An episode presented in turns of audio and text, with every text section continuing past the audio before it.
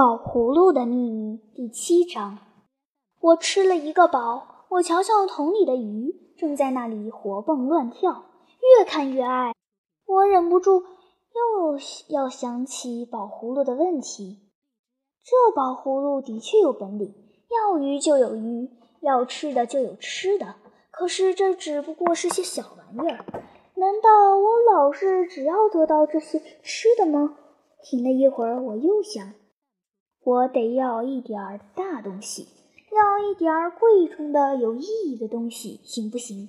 我停了一会儿，静静地听了听，可是什么声音也没有，只有我自己打了一个嗝。我忍不住叫：“宝葫芦，咕噜！”我还当你睡着了呢。我有点不满意地说：“喂，宝葫芦，你猜我这会儿心里想些什么呢？”我知道。那你有什么意见？你要什么你吩咐就是，不用问我能行不能行。那那，我跳了起来，兴奋的胸膛里痒痒的。那我就吩咐我要。这时候思念都静极了，好像在那里等我发布命令似的。我想了一想，我要一座房子。呃，慢着，我马上又改口，让我再考虑一下。放在哪儿呢？难道可以放在这河边上吗？放在……我又想了一想，忽然就想起我们学校后面有一块空地，听说暑假里那样要盖新的宿舍呢。不错，要在我们学校后面办出一座楼房，三层楼，有亮堂堂的教室，窗子外面是球场，你就是坐在里面上课，也可以一晃眼就看见别人在那里赛球。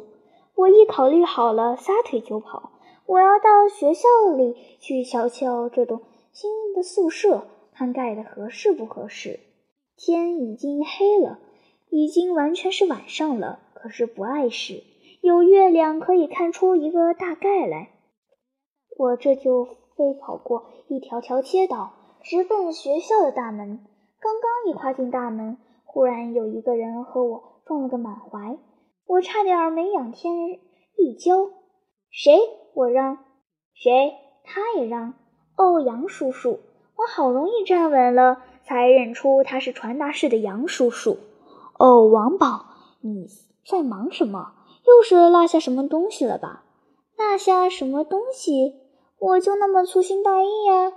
呃，杨叔叔，我一把拽住杨叔叔的胳膊，咱们快去瞧，赶快，我还有事儿呢。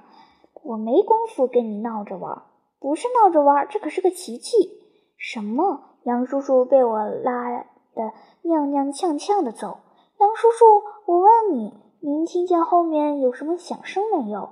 杨叔叔睁大了眼睛瞧着我，他摸不着头脑。我问，你有没有觉得震动一下？比方说，好像地震似的那么一下，或者说，好像大地里钻出来一座山似的。你怎么了？你是编童话还是说真事儿？你什么也没感觉出来吗？刚才别跟我耍滑头，王宝，我没功夫。我拼命拽着杨叔叔往后面走，一面告诉他：“杨叔叔，这可是一件大事，也是一件喜事。我要捐献给学校一件好东西，是什么模型吧？什么模型？那怎么比？”我嚷起来。模型不过是个模型，总不是真的建筑物。可是我这会儿的礼物可好呢。您要是……忽然我说不下去了，舌头好像打了个疙瘩。我诡异的不得了。我站在通往球场的门口，停了步子，手也从杨叔叔的胳膊上松了下来，拿来摸了摸我自己的脑袋。怎么？这是怎么回事？这就是我们学校后面的那片空地。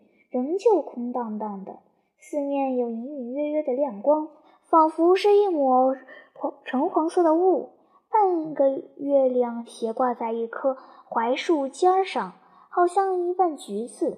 这空地上就染上了一层淡淡的雪青色，看来以为是降了霜。我简直闹糊涂了。我使劲抓一下杨叔叔的手，我是不是做梦？杨叔叔，杨叔叔。什么毛病？你，您瞧见没有？你瞧这儿有没有什么变化？哟，你别吓唬我，王宝，什么变化？什么东西？你说什么？我可不服气，这怎么可能呢？怎么会没有呢？我往球场那儿跑，往后面空地跑，说不定那座新宿舍躲在什么角落里呢。